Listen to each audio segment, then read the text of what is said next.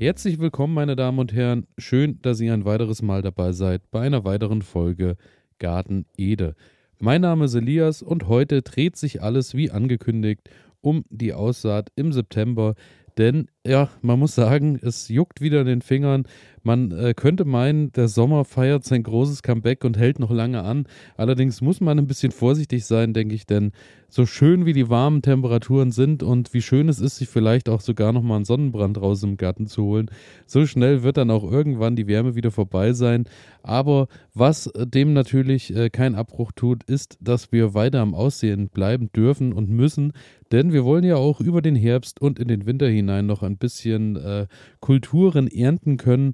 Und ähm, daher müssen wir jetzt natürlich am Ball bleiben, dass bis dahin noch einiges draußen steht.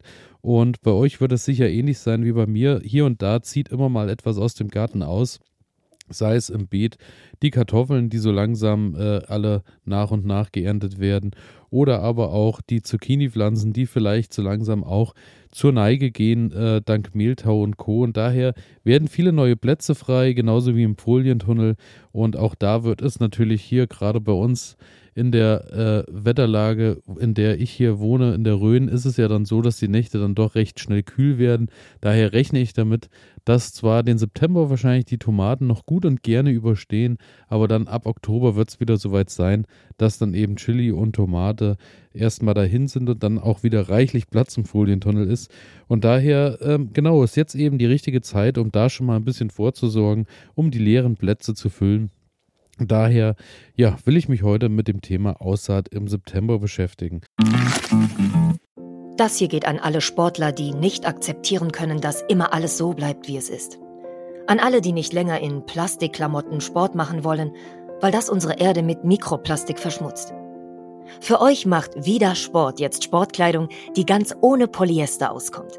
Sie besteht aus Algen und Holzfasern und meistert alle Herausforderungen deines Trainings, ohne die Umwelt zu verschmutzen. Sport ist so positiv, dass er niemandem schaden sollte, schon gar nicht dem Planeten.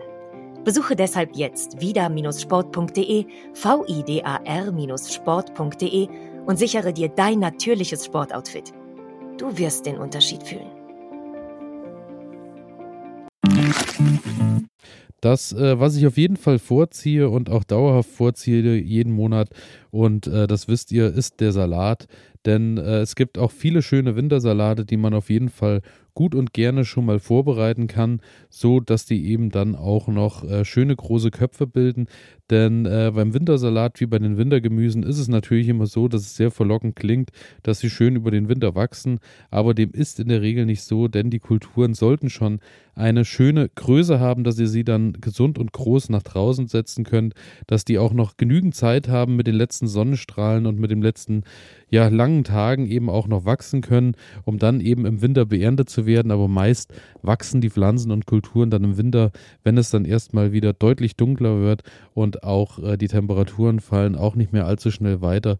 Daher müssen wir jetzt so ein bisschen sehen, gerade beim Salat, dass eben die Kopfsalate sich im besten Fall auch noch ausbilden. Das, was ich jetzt auf jeden Fall ein letztes Mal in der Runde mache, ist der die Diva und der Piro, das sind zwei Kopfsalate.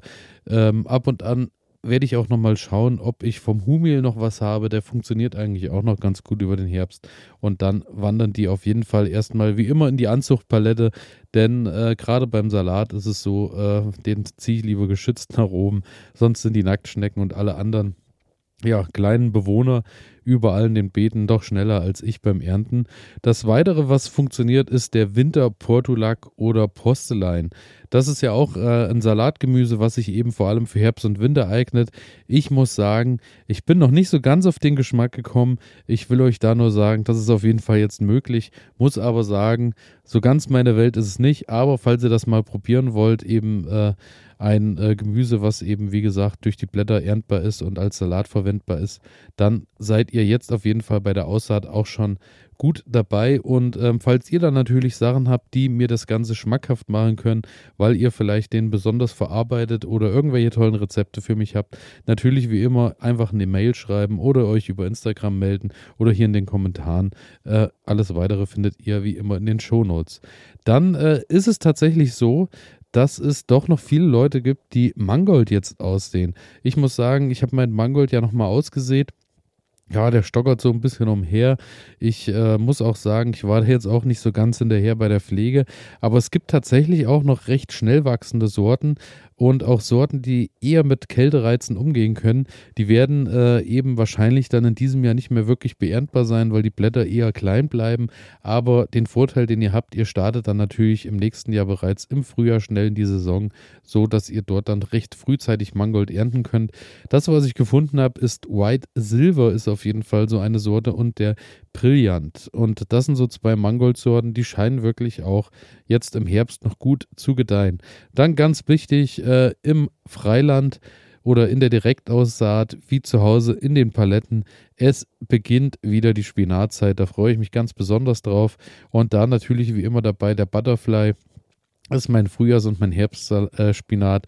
Äh, ist auch der Spinat, wo ich sagen muss, da komme ich geschmacklich doch auch voll und ganz auf meine Kosten. Der gefällt mir auch von der Blattstärke und ähm, also da muss ich sagen, der kommt jetzt auch in die Beete. Da, wo ähm, schon die Frühkartoffeln drin waren, werde ich den wahrscheinlich auch einfach als Direktaussaat nach außen bringen. Dort ist es auch im Moment ähm, trotz der sehr heißen Tage äh, durch die Gartenhütte und Co. recht schattig. Daher hält sich da auch schön äh, eigentlich der Boden feucht, sodass ich da dann auch bei der Direktaussaat diese Woche nicht so hart hinterher sein muss, dass das, äh, die kleinen Jungpflanzen nicht direkt austrocknen. Aber Spinat Spinat lege ich euch natürlich wärmstens ans Herz, denn ich denke, der darf überhaupt nicht fehlen. Dann äh, neben dem Butterfly benutze ich da natürlich auch noch oder äh, sehe noch aus den Torin und Verdi, Verdi muss ich sagen, hatte ich auch, habe ich auch noch so ein bisschen Restbestände, die werde ich noch aussehen. Wird bei mir allerdings nicht mehr äh, mit nach Hause wandern, denn der ist von den Blättern her schon recht dick. Muss ich sagen, komme ich schon nicht mehr ganz so auf meine Kosten. Ist geschmacklich nicht ganz so meins, vielleicht auch wegen der Konsistenz. Daher eher der Butterfly. Und natürlich für draußen in der Direktsaat als auch in den Anzuchtpaletten zu Hause natürlich der Feldsalat. Feldsalat, ähm, ja, gibt es natürlich auch äh, reichlich Sorten. Bei mir hat sich so ein bisschen der Witt durchgesetzt oder Wied und Elan. Das sind so zwei Sorten, die ganz gut funktionieren. Aber ich denke, gerade beim Feldsalat, da könnt ihr kreuz und quer probieren und könnt euch auch überall mal ein Tütchen mitnehmen, wenn ihr irgendwo im Baumarkt oder in der Gärtnerei unterwegs seid. Ich denke, das sollte überhaupt kein Problem sein. Genauso wie beim Asiasalat. Der Asiasalat funktioniert jetzt natürlich auch gut, wenn ihr es etwas würziger auf dem Teller mögt. Denn ja, der Asiasalat ist ja in der Regel meist äh, zu vergleichen mit normalem Blattsalat, ist aber vom Geschmack her natürlich durch die Senföle und Co. bedeutend schärfer und bringt eigentlich auch eine schöne Würze mit in den, in den Salat. Bei uns ist es so, äh, nur Asiasalat zu mischen kommt bei uns meist nicht ganz so gut an. Daher äh, ist der, arbeitet der eher so als äh, Zuspieler zum normalen Blattsalat und wird dann eben untergemixt und da bringt er dann wirklich auch eine angenehme Schärfe mit rein. Bei mir habe ich da auf jeden Fall noch meine Restbestände vom Wasabino, der natürlich, wie der Name schon sagt, eher ein deutlich schärferer Kandidat ist, da er eher so in die Wasabi-Richtung geht.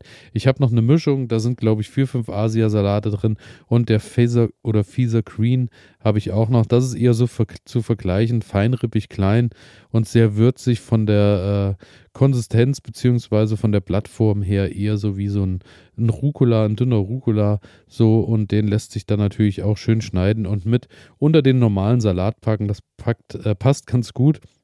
Das, was ihr draußen auf jeden Fall auch aussehen könnt im Moment, ist die Wintererbse.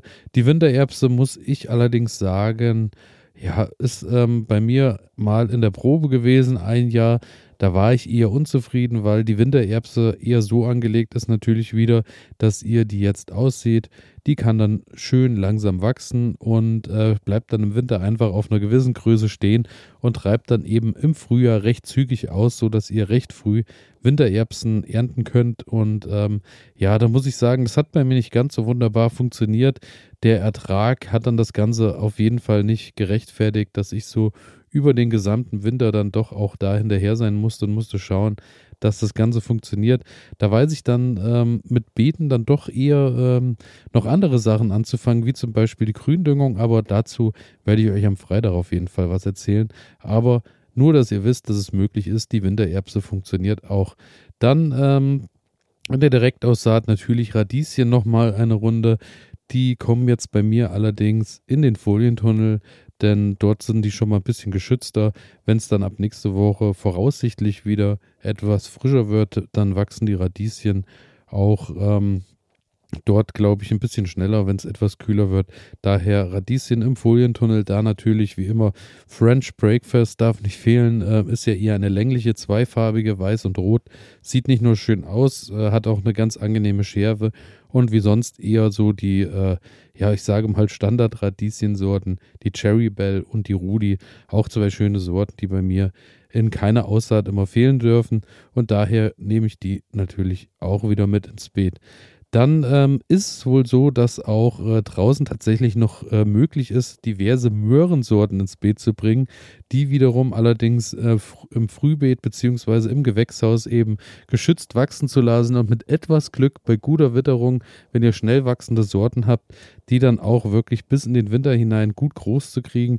Wenn ihr das Ganze geschützt habt, können die in der Regel auch, wenn der Winter das mitmacht, draußen stehen bleiben und äh, können dann Stück für Stück beerntet werden oder eben auch im Frühjahr wieder ein bisschen austreiben und vielleicht noch ein bisschen größer werden. Müsst ihr natürlich aufpassen, dass sie da nicht direkt in die Samenbildung gehen. Habe ich noch nicht probiert. Ich habe meine Möhren jetzt noch draußen stehen und ernte die äh, Möhren, die wir haben, immer so Stück für Stück, je nach Gebrauch aus dem Beet und äh, das passt dann auch ganz gut über den Winter äh, werde ich jetzt keine frischen mehr aussehen, aber auch das sollte, ähm, wenn ihr das möchtet, ein Versuch wert sein, denn es scheint äh, ab und an zu funktionieren, so zumindest viele Erfahrungsberichte im Internet. Und dann geht es natürlich auch schon weiter mit dem draußen Pflanzen, was natürlich auch äh, also auf jeden Fall noch auf der Liste steht. Wozu ich glaube ich aber auch noch mal eine kleine Sendung machen werde, ist der Knoblauch und äh, die Wintersteckzwiebeln. Denn das, äh, das Steckgut müsst ihr euch auf jeden Fall jetzt zeitnah besorgen. Es geht jetzt so langsam die Saison los.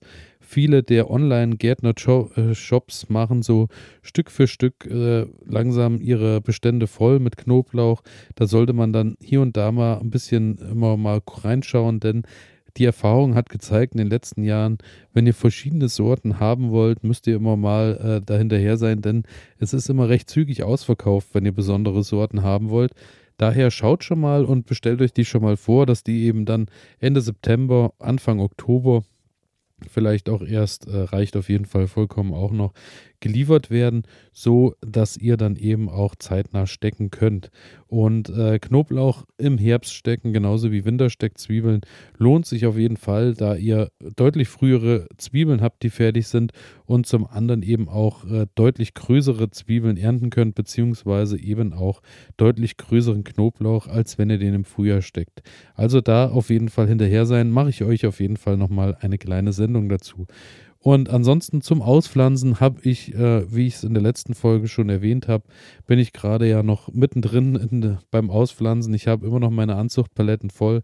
Wenn ihr bei Instagram bei Garten Ede mit äh, dabei seid, dann habt ihr das in den letzten Tagen auch gesehen. Salat immer noch in Hülle und Fülle, den äh, habe ich schon gut verteilt und bin auch immer noch dran.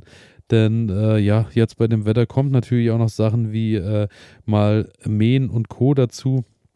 Und beim Salat muss ich sagen, der ist wirklich ganz toll gewachsen und ist auch wunderschön gewurzelt und wächst auch in den Anzuchtpaletten gerade gut vor sich hin. Den äh, werde ich auf jeden Fall Stück für Stück noch auspflanzen, genauso wie den ganzen Kohl. Beim Kohl allerdings muss ich jetzt schon sagen, geht es tatsächlich in die nächste Runde da ist der Kohlweißling da und äh, frisst mir jetzt, äh, tatsächlich schon wieder Löcher in die Pflanzen. Genauso, ja, die äh, Grauben, die sieht man ab und an auch noch.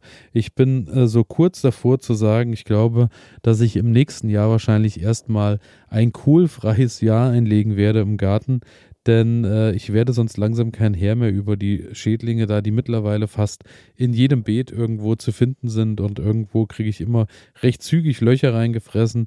Ist dann auch leider nicht mehr so, dass ich sagen kann, die Pflanzen werden erstmal gesund groß und dann teilt man eben mit dem, was in der Natur so unterwegs ist, so dass man eben einfach die äußersten Blätter hergibt und die eben abgemacht werden und ähm, der restliche Kohlkopf, quasi das Innere, dann mit nach Hause genommen wird zum Kochen.